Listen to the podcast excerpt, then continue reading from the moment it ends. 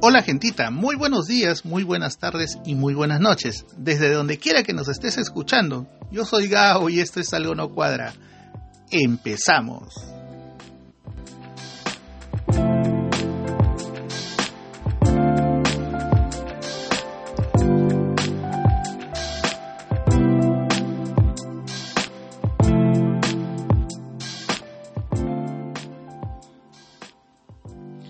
¿Cómo está gente? ¿Qué tal? Un saludo enorme para mis compas y mis comaes que nos escuchan todas las semanas y están esperando un episodio. De verdad, gracias a toda esa gente que todavía sigue con nosotros eh, y por ser sobre todo parte de este proyecto. A propósito de esto, ya saben que nos pueden encontrar en Player FM, en Listen Notes, en Podbean, en Google Podcast y en Spotify. Recuerda que cada vez que sacamos episodio ponemos nuestros links de las diferentes plataformas desde todas las redes en las cuales nosotros nos encontramos.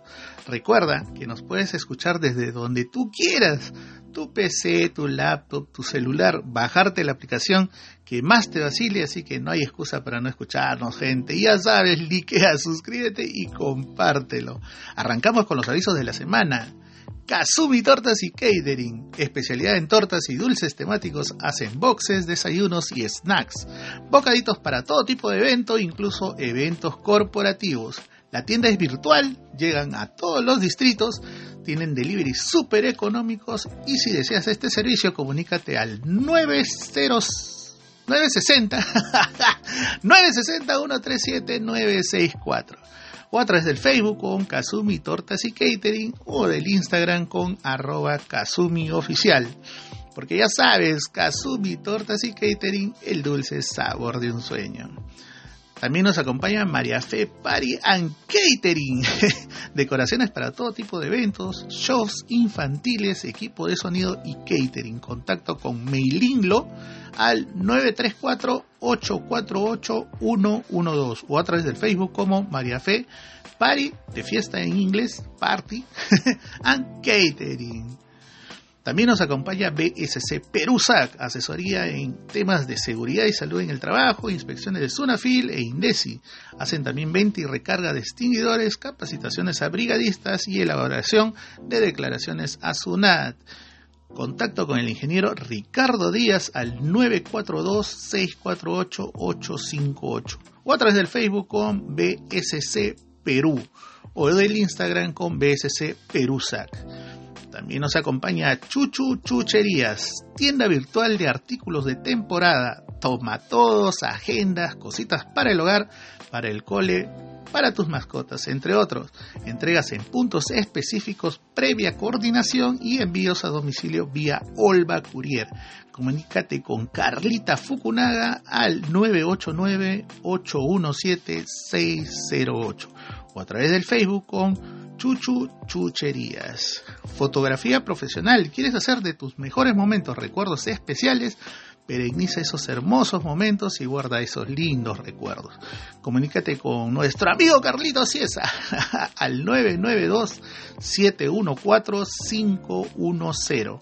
Atiende fiestas, sesiones artísticas, pasarelas, fotos para catálogos, entre otros. Recuerda, haz de tus hermosos momentos recuerdos especiales.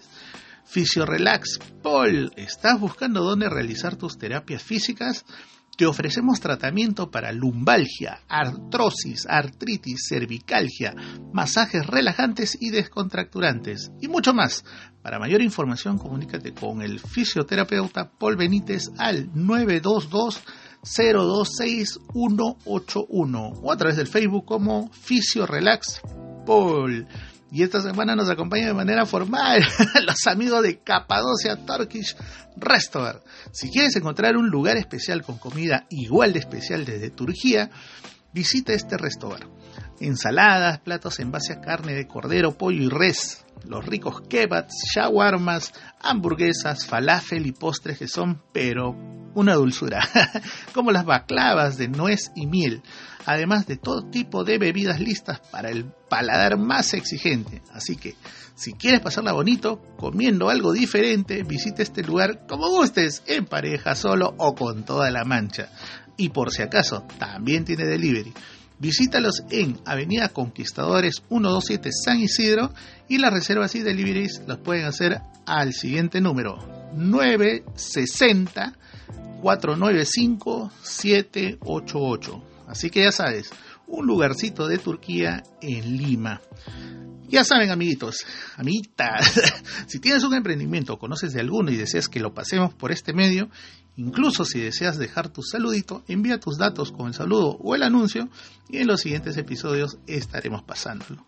¿Qué tal, gente? Hace un rato, antes de empezar el programa, siempre me pongo a revisar las noticias de, estos días, de esta, de esta semana y realmente lo que sucede en el Perú pues nos convierte en un meme a diario, definitivamente. Arrancamos con las cortitas de la semana, gente. La Presi, respecto a todo lo que nos está sucediendo con todo este tema de los huaicos y todo lo demás, ha dicho algo de verdad por demás absurdo. Bueno, pero que es cierto, ¿ah? Bueno, la Presi dice que no hay plata. Así es, simple y sencillo hizo toda una parafernalia, fue a visitar uno de los lugares más afectados hacia el norte y, comete la peor burrada que puede cometer una autoridad frente a tamaña responsabilidad. ¿no? Alegremente menciona eh, diciendo que eh, no hay plata. Así de simple y sencillo. No hay plata para atender las situaciones que se vienen dando por estos días en nuestro país y que incluso este bueno o sea lo dice como que buscando Que la, que la gente le diga, ah, pobrecito, pues si no hay plata. Pero la gente en esa situación jamás te va a dar la razón, o sea, te va a decir, oye, ¿qué pasó, no? ¿Por qué no nos ayudas? Y bueno, y se le vino pues todo el circo encima, ¿no? Creo, al final de cuentas, creo que la doñita no se da cuenta de su condición, ¿no? Ella cree que sigue siendo congresista, no sé, ¿no? Y la gente se le fue encima, pues, ¿no? Este, le comenzaron a sacar cosas como los gastos innecesarios que se hacen en el Congreso, los menús, los estacionamientos y todos los arreglitos de las oficinas de los congresistas. Porque sí es cierto, o sea, eh, supuestamente eh, a través del Estado peruano se guarda una especie de caja, ¿no? que es una caja que, que es un fondo de emergencia ante este tipo de situaciones. Y ustedes saben muy bien que en los últimos tiempos dentro del Congreso se han estado haciendo algunas cosas y a que no saben de dónde estaba saliendo la plata, sí, exactamente, ese fondito. de ese fondito de emergencia. Y ya, pues, por eso es que no hay plata, por eso es que el momento de revisar eh, si existe ese fondito de emergencia, en efecto, no hay plata. Y todo eh, el tema del presupuesto, lamentablemente, siempre se da, eh, se aprueba en el mes de diciembre antes de empezar el siguiente año fiscal. O sea, lamentablemente nadie previjo, nadie pudo prever el tema de estos fenómenos que iban a suceder en estos primeros meses del año y bueno, al fin y al cabo nos terminó agarrando con la guardia abajo, ¿no? Lo peor de todo es que en una de sus incursiones, eh, que tuvo a raíz de todo este problema, la doñita, nuestra querida presidenta, nuestra primera presidente mujer, porque siempre lo reitera de esa manera, no sé si lo hacen afán de realzar el tema de la presencia de la mujer como mandataria en un país como el nuestro, o simplemente lo hacen en plan de víctima, ¿no? Pero, pero bueno, en fin, tuvo la desdicha de, recrear casi a la perfección cierto pasaje que en algún momento eh, casi hizo a la, perfección de lo que hizo en algún momento el chino, ¿no? Eh, Fujimori cuando sucedió algo parecido durante su gobierno. No sabemos si tiene los mismos asesores, aunque decir verdad, toda, toda la parte política que hay en el sector público y que tienen el perfil de, asesores, valga en verdad, siguen siendo a veces los mismos, ¿no? De todos los años. Se reditúan, sobreviven, se mimetizan y ahí siguen.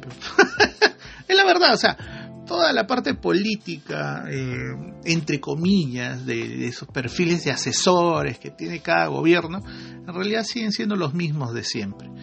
Eh, se reditúan, los vuelven a llamar, los vuelven a, convocar, siguen siendo los mismos asesores. No sé por qué ensayan fórmulas que, que, ya no les valió en un determinado momento y que no les va a valer después, pero ahí están, ¿no? A pesar que desaprueban, lo siguen convocando.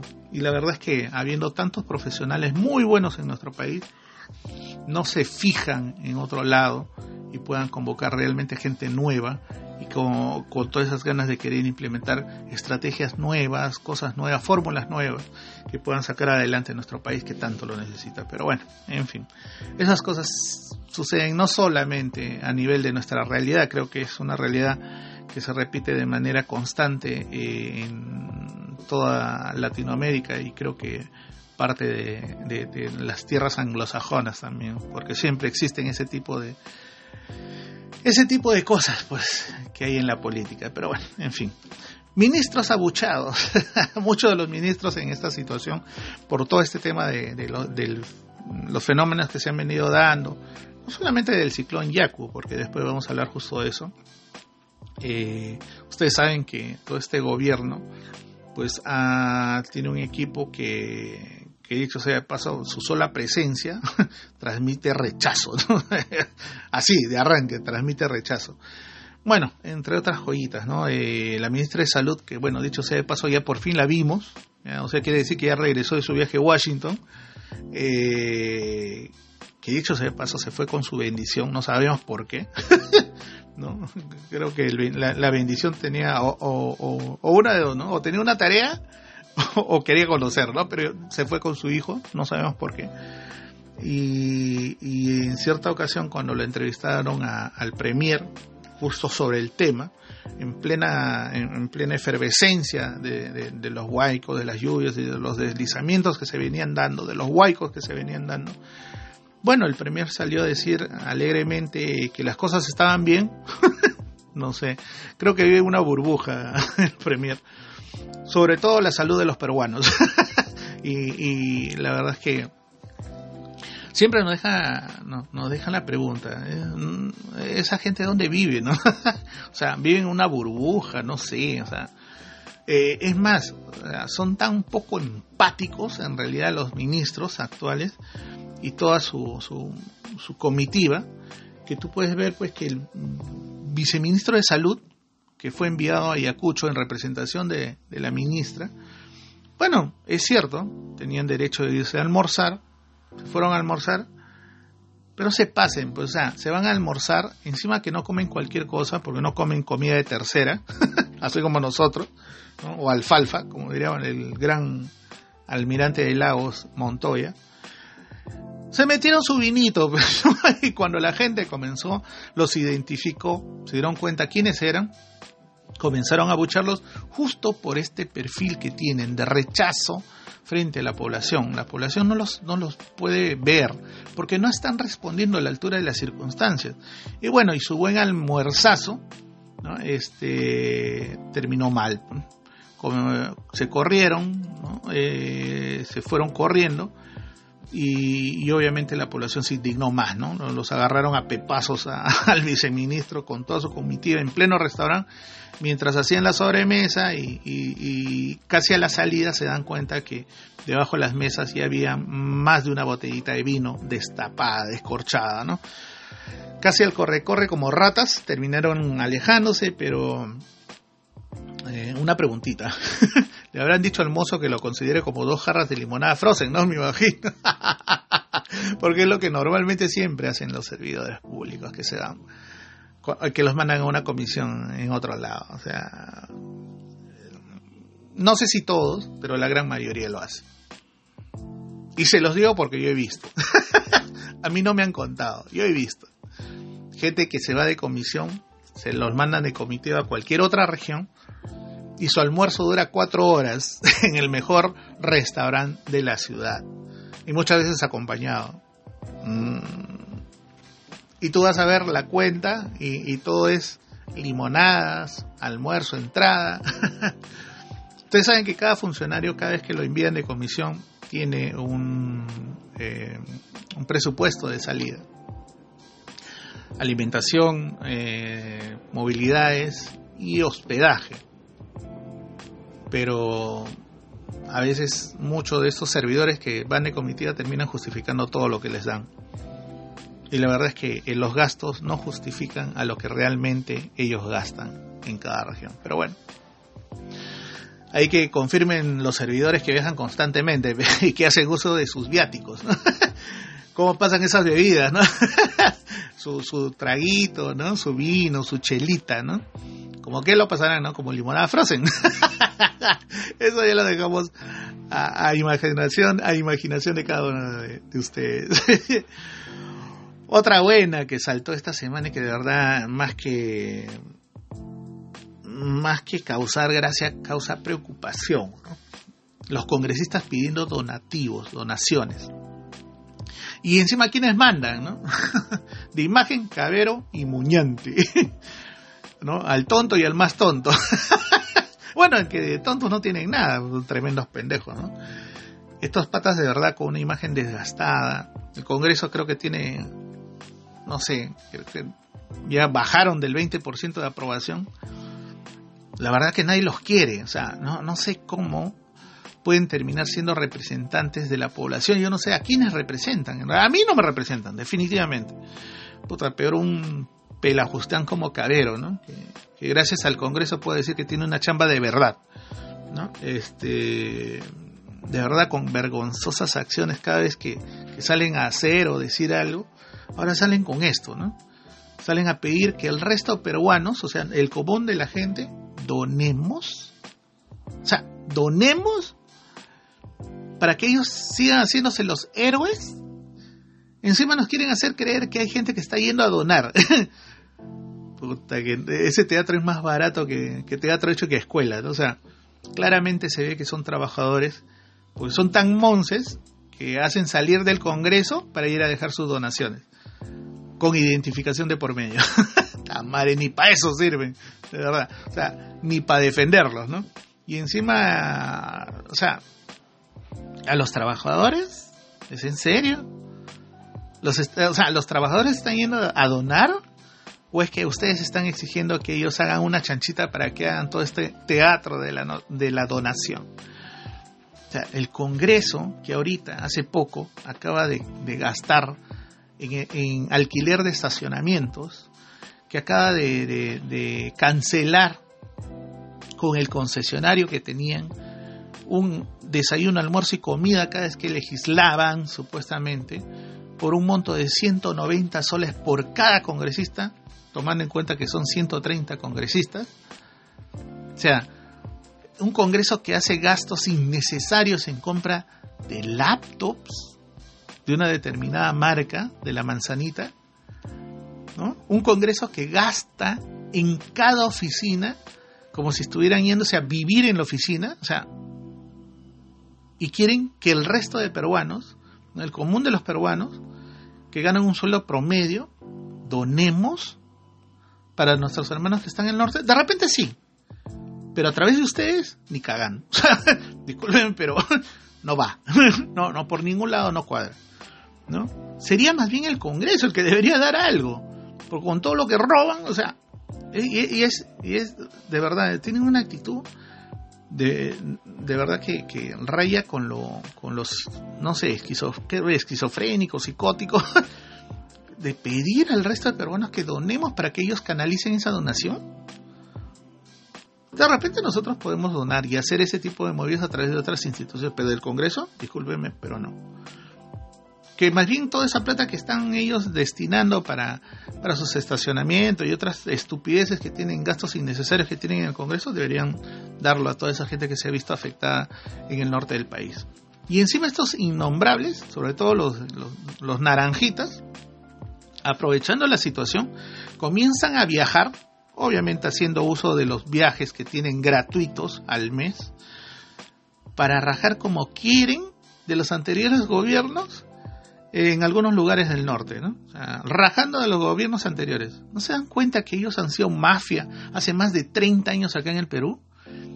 Y que gracias a ellos muchas de las estrategias que se han querido implementar para el tema de prevención no se han hecho. ¿Por qué? No, porque va a ser un rédito del gobierno de turno. Y terminaron tirando al tacho muchas de las cosas que se pudieron haber implementado en su momento.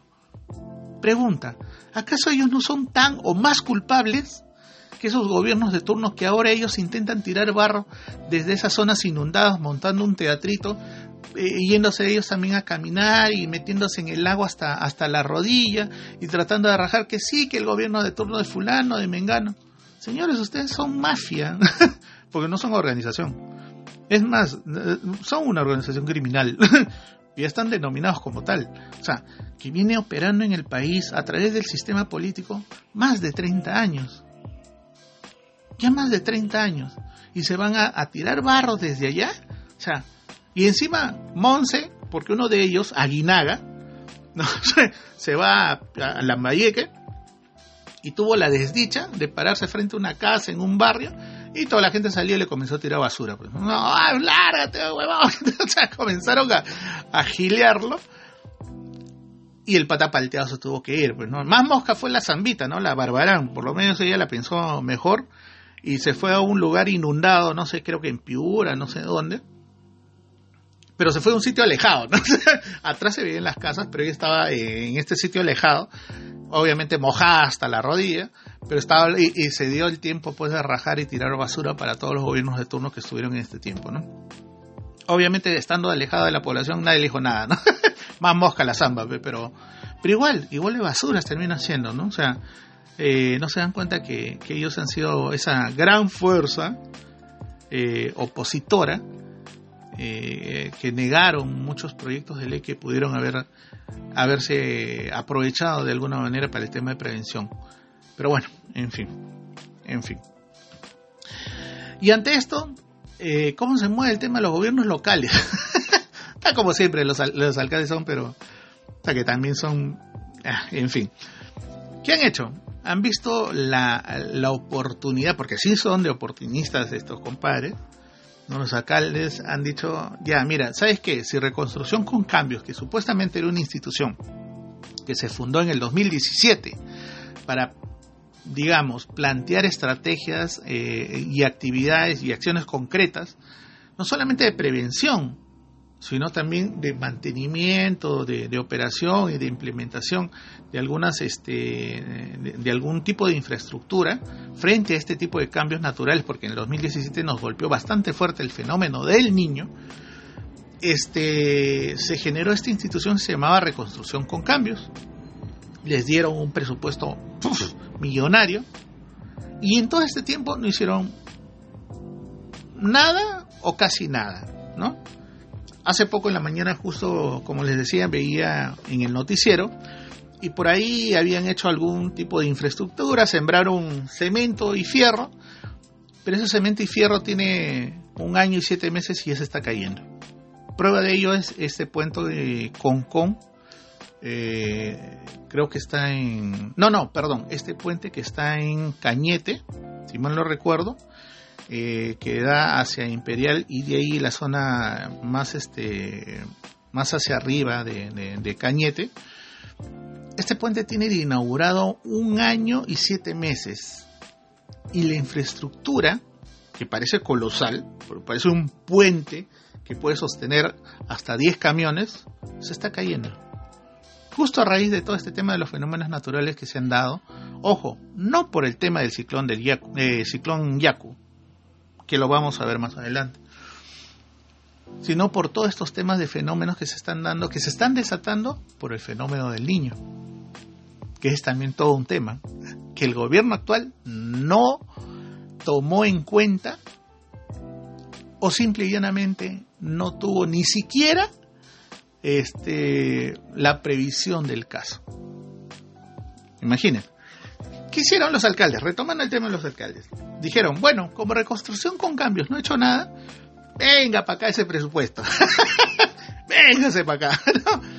Han comenzado a pedir, tomando como excusa perfecta este tema de que no hicieron nada, o, casi nada, eh, han comenzado a decir, mire, nosotros no tenemos caja, no tenemos presupuesto para el tema de prevención de desastres naturales, eh, así que ese presupuesto, ¿por qué no, no, nos la pasan a nuestras cuentas para nosotros administrarlo y, poder hacer cosas, eh, eh, responder en este momento, sobre todo en aquellos distritos donde se ha golpeado más con el tema de las lluvias y los huaicos?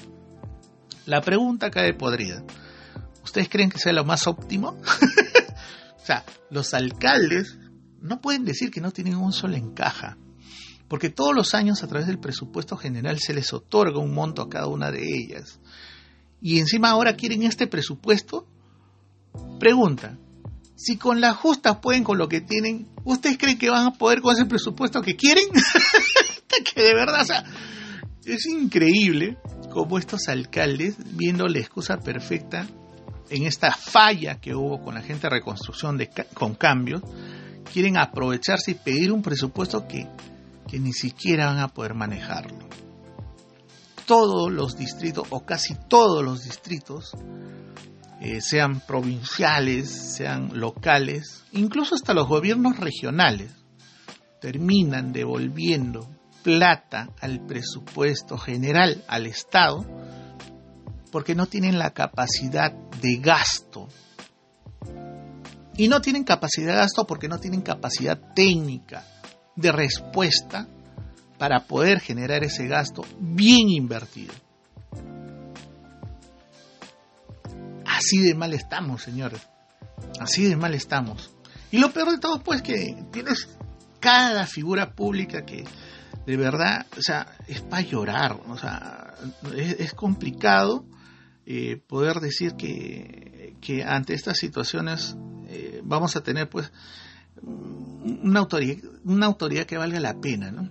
Imagínense el perfil, ¿no? Si así están en esas zonas donde ahorita se ven golpeadas con el tema de desastres naturales, en las zonas que no tienen ese tipo de problema, la mayoría de alcaldes tienen un perfil bien complicado, bien, bien complejo. Tienes en Miraflores un alcalde que dice que su famoso parque Kennedy se ha vuelto un parque San Martín, una plaza San Martín. Solo porque en los últimos años el parque Kennedy congrega una buena cantidad de población o de personas que generan dinámica ahí. Pero el pata no se da cuenta que generan esa dinámica dentro de ese parque porque a los alrededores existe también toda una dinámica económica y una oferta económica. Por eso es que la gente va. O sea, es tan imbécil que no se da cuenta que todo eso es a raíz de porque ellos mismos están ofreciendo una oferta económica a esas personas que van hacia el distrito y según él lo están llenando de gente de dudosa reputación. Puta, así de racistas somos, así de clasistas, de, discriminadores somos. Y encima dentro de esos perfiles tenemos también otros como el alcalde Jesús María, por ejemplo ¿no? Que hace poco ha cerrado Impares. Impares es una institución, para los amigos que no saben, es una institución que brinda a la sociedad, a la población en general, eh, información sobre temas de, salud sexual y reproductiva, ¿no? Todo lo que tiene que ver con derechos eh, humanos en salud sexual y reproductiva, para todo tipo de población. Y este innombrable no se le puede decir de otra manera, el alcalde Jesús María ha cerrado esto porque supuestamente está eh, dentro de su información que brinda Impares, eh, hay mucho material pornográfico. O sea, hablar sobre el cuidado del pene, de la vagina, ¿no? Hablar sobre el cuidado eh, que debe tener una persona respecto a, sus, a su salud sexual y reproductiva está mal. Está mal para ese alcalde. Pero ¿cuál es el perfil de este alcalde? Este alcalde pertenece al partido del Porqui, del que es ahora nuestro alcalde de Lima. Y él pertenece al Opus Dei.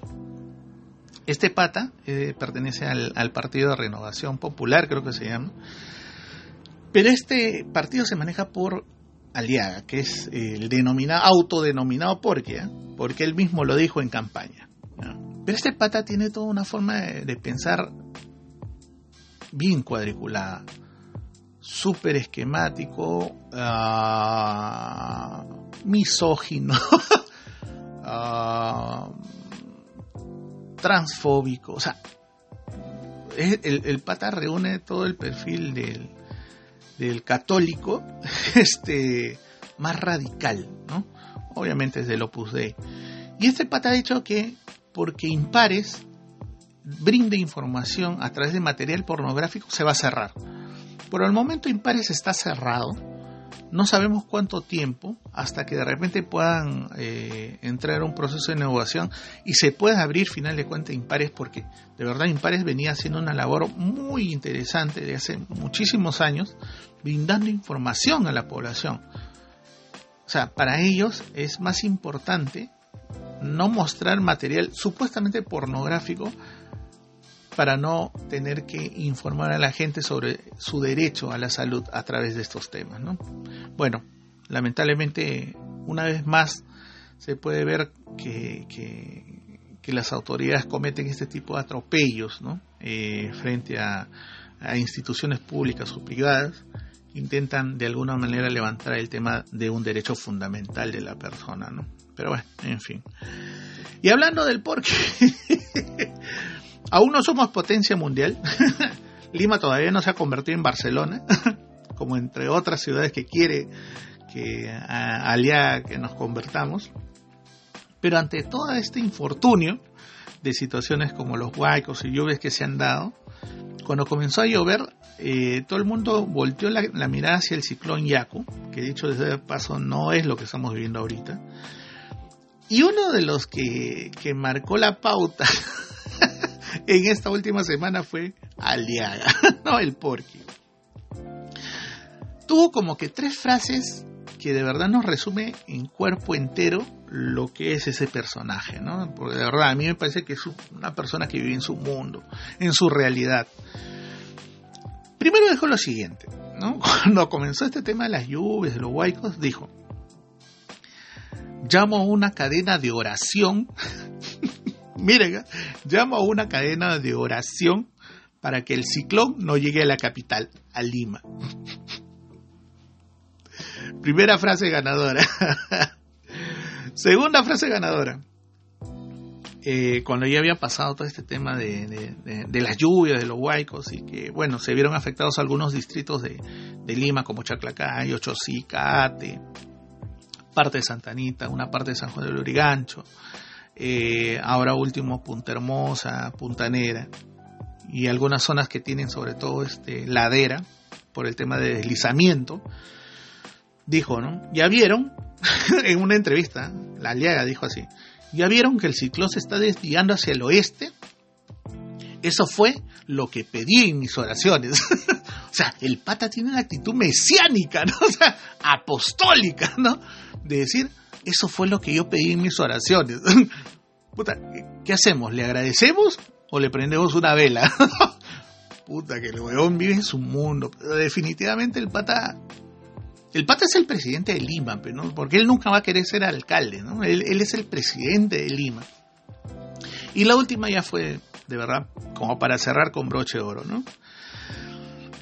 Cuando le preguntaron eh, en una entrevista creo que René Gastelomendi, dice este, sobre las próximas acciones de la Municipalidad de Lima frente a lo que se viene desarrollando, tuvo el comentario más funesto, más funesto que un alcalde puede decir frente a este tipo de situaciones. Dijo, casi al pie de la letra, las anteriores gestiones no dejaron ni un mango.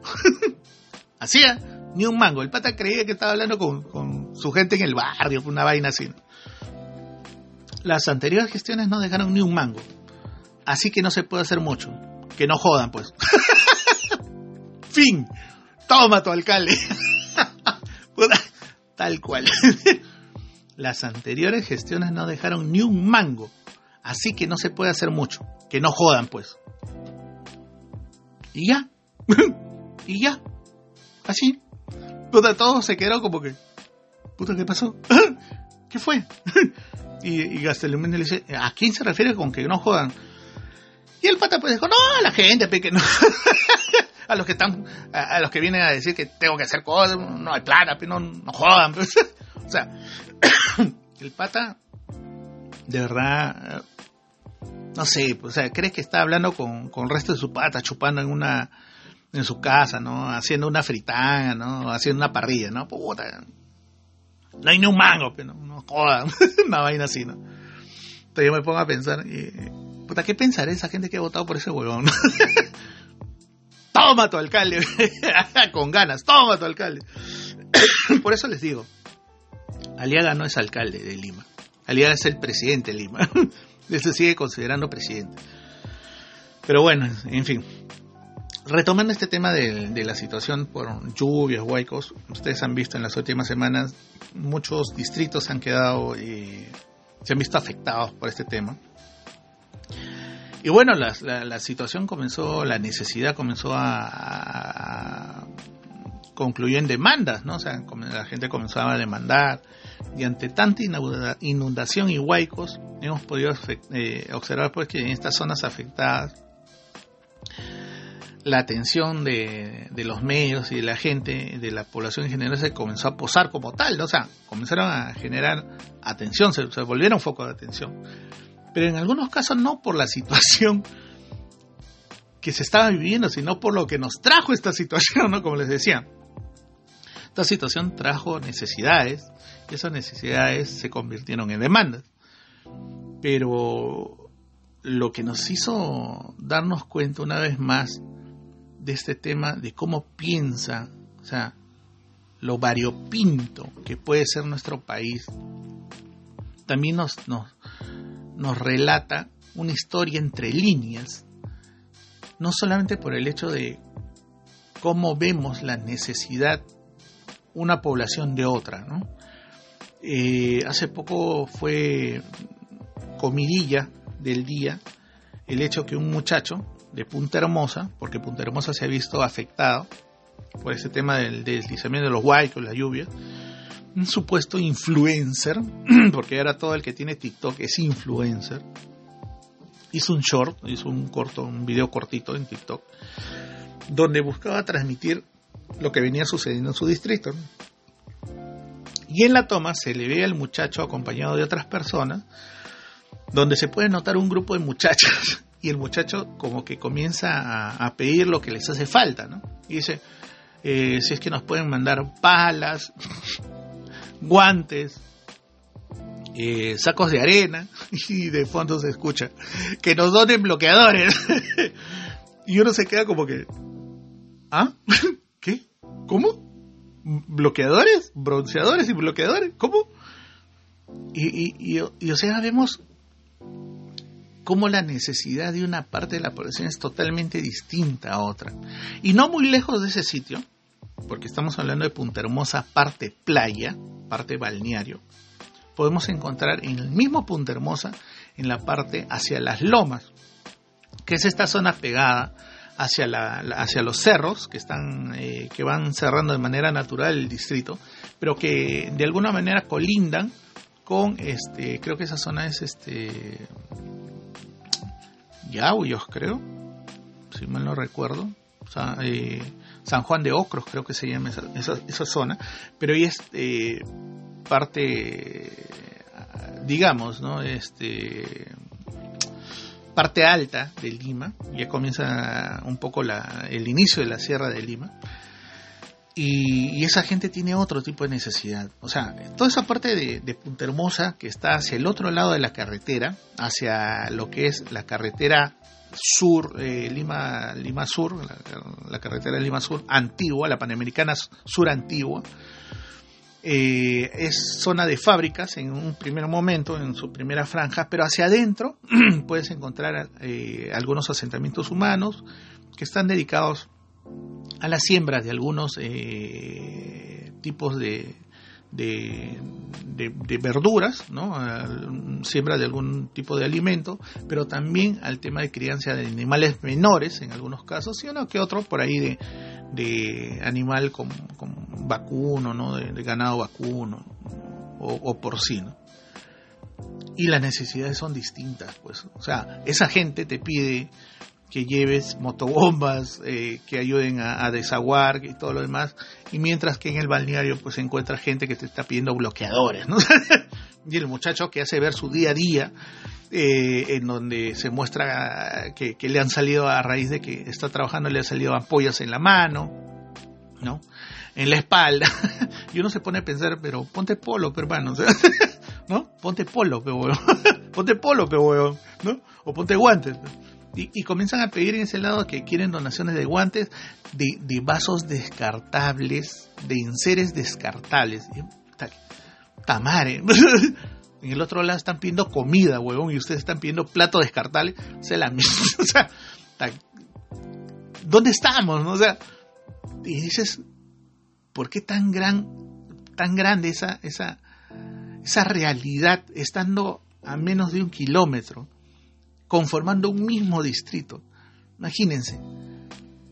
Y ahora se, se ponen a pensar, ¿por qué estamos en esta situación? ¿Y por qué estamos como estamos?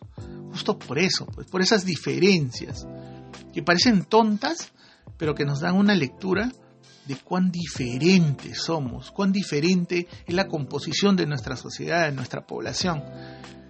Mientras en un lado te piden pues un tenedor descartable para comer, porque sí tienen, en el otro lado te están pidiendo de comer y te están pidiendo que los ayudes a levantar por lo menos la casita que tienen. Y en el otro lado están furiosos porque se les llenó el estacionamiento de agua. Así de variopinta es nuestra realidad. Y así de variopinta es la necesidad misma que se alza sobre ese, sobre esa, e, ese tema, sobre, sobre esa situación que están viviendo. Definitivamente, o sea, piden bolsas de arena. Puta, ¿es en serio? O sea, en, la parte de Punta Hermosa, en la playa, piden bolsa de arena. Puta, ¿qué hacemos? ¿Lo compramos en Promar o en Sodima? o sea, eh, eh, hay tutoriales de cómo llenar un saco de arena. O sea, es un saco de arena no, entiendo, de, verdad, eh, creo que definitivamente una parte de la población sigue viviendo en una burbuja, ¿no? Eh, viven en una realidad discordante a lo que el resto de seres humanos o población en general como yo podemos ver de repente cuando subimos a un bus, cuando nos vamos al centro de Lima, cuando caminamos por un cerro o por un distrito populoso, como ellos lo suelen llamar, ¿no?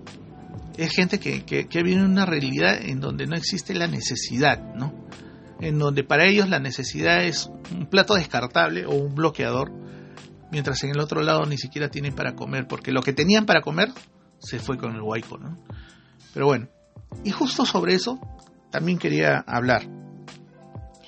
Bueno, eh, lo que estamos viviendo ahorita, ahora, ante todo esto, este tema de si es ciclón Yaku o etc., eh, bueno, ya dicho sea de paso, ya no tenemos a Abraham Levy, es otro estafador de porquería, el famoso hombre del tiempo. Que dato curioso de este pata, ese pata no era meteorólogo, no tiene estudio de meteorología, pero sin embargo sí era empresario de este tipo de, objetos, de, de, tecnología que tenía que ver con meteorología y que le sirvió como intermediario en algún momento a Montesinos y Fujimori con toda la gente, los crucillat en Canal 4, ¿no? Cuando, cuando hubo todo este tema de, la compra de los medios de, prensa y todo eso, ¿no? Este, es por eso me acordé de Abraham Levy, porque él siempre daba el tiempo, bueno, nunca la chuntaba, ¿no? Pero decía, bueno, salir el sol, puta, amanecía lluvioso, una cosa así. Pero bueno, en fin, sobre el tema, eh, ¿se acuerdan que les había mencionado en un episodio anterior que había conversado con un amigo que era geógrafo? Y bueno, él me mencionó que de, manera natural, en el Perú muy pocas veces se ha visto este tema de los ciclones, ¿no? Eh, y que nosotros tenemos de, manera, en, nuestro literal tenemos de manera natural o geográfica eh, el llamado anticiclón del Pacífico Sur que funciona como una especie de pared ante los vientos fuertes que se puedan producir frente a nuestro litoral. Entonces, no sé si tomaron en cuenta que el movimiento del ciclón Yaku en los últimos días, que casi ya no se menciona, pero sí lo que supuestamente sería ahora mismo las consecuencias de, todas estas lluvias y huaicos, en realidad este, tiene que ver con otro tipo de fenómeno. Eh, hace poco unos meteorólogos del mismo Senami dieron un dato interesante. Que el ciclón eh, cada vez más se está desplazando mar adentro, ¿no? hacia el oeste, como ellos, mencionan, ¿no? En lo que va de la semana.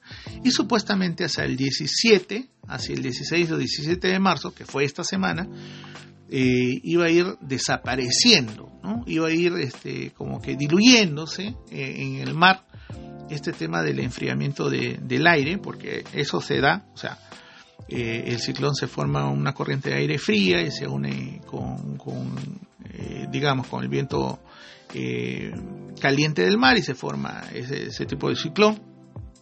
Pero con este anticiclón, bueno, como que se, se iba a dispersar, ¿no?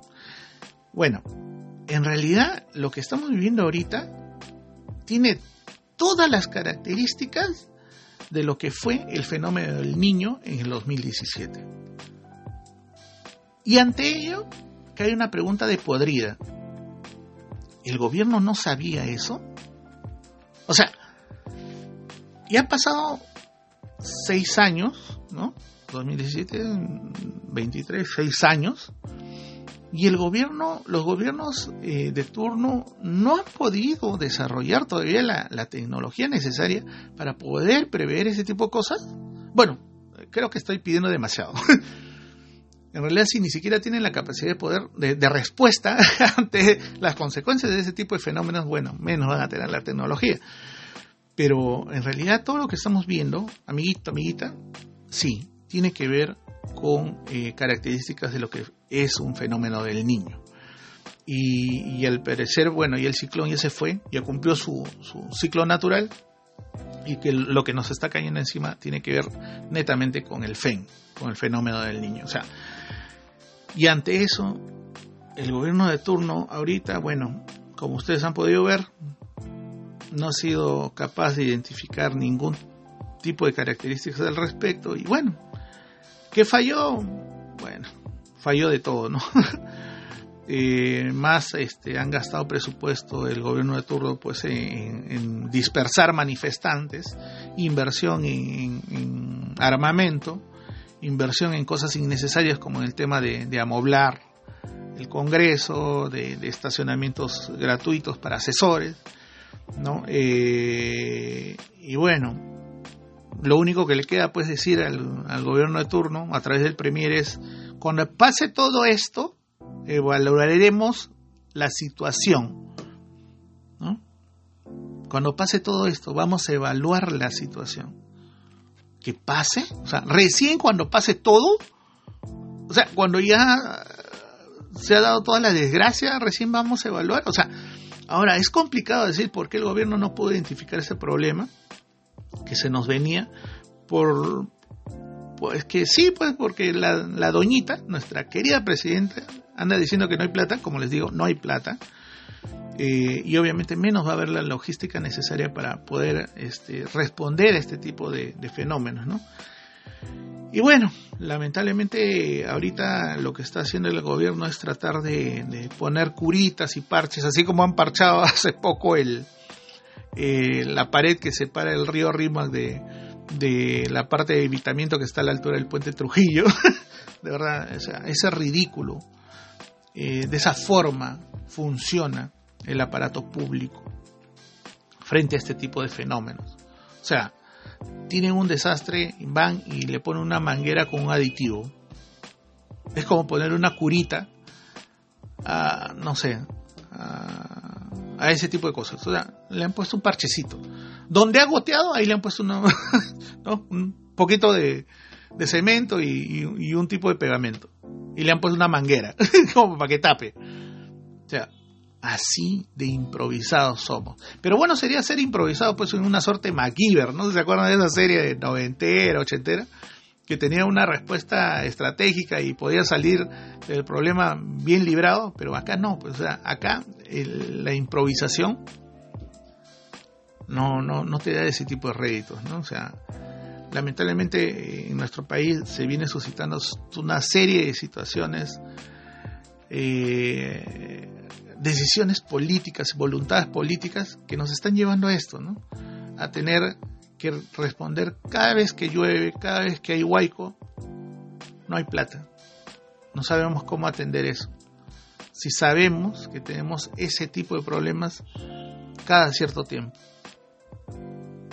Las municipalidades, de verdad, tienen ahora, bueno, ya no se llama defensa civil. Bueno, en algunas todavía se mantiene, pero le llaman la Oficina de Gestión de Riesgo de Desastre. Muchas de esas oficinas de gestión de riesgo de desastre tienen profesionales muy buenos,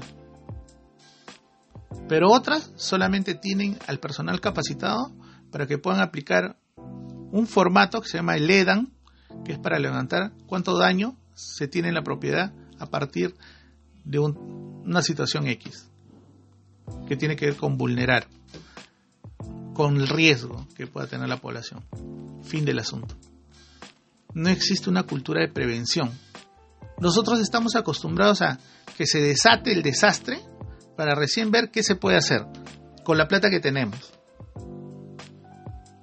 Así funciona la cabecita de nuestros funcionarios, de nuestras autoridades. Y si no hay plata, todo el mundo se comienza a echar la culpa. Congreso al gobierno, el gobierno a los, a los congresistas y etc. Y cosas. Y esperamos que todo se calme hasta que el desastre pase. Hasta que pase el temblor, como dice la, canción de Soda Stereo. Pero bueno, en fin. Creo que por hoy nos hemos extendido demasiado bien de este tema de la situación que se ameritaba. Eh, por hoy lo dejo ahí. Muchas gracias por acompañarme. Deja tu like, tus mensajes o historias en mis redes sociales, pero sobre todo comparte el contenido de Algo No Cuadra. Cuídense mucho, hay registro de algunas infecciones respiratorias por este cambio de clima. Gente ya está cambiando el clima. A nuestros hermanos del norte, mucha fuerza, gente, eh, van a salir de esto. Creo que todos tenemos la necesidad eh, apremiante de poder responder ante esas situaciones. Sé que lo van a lograr eh, poco a poco, pero sobre todo las autoridades. Y es hora de hacer algo. Plata hay. Lo que pasa es que a veces falta capacidad técnica y sobre todo voluntad. Ya saben, gentita, la vida es dura. no nos la pusieron fácil, pero ponle una sonrisa y harta buena vibra. Ya nos estaremos escuchando la próxima semana. ¡Chao!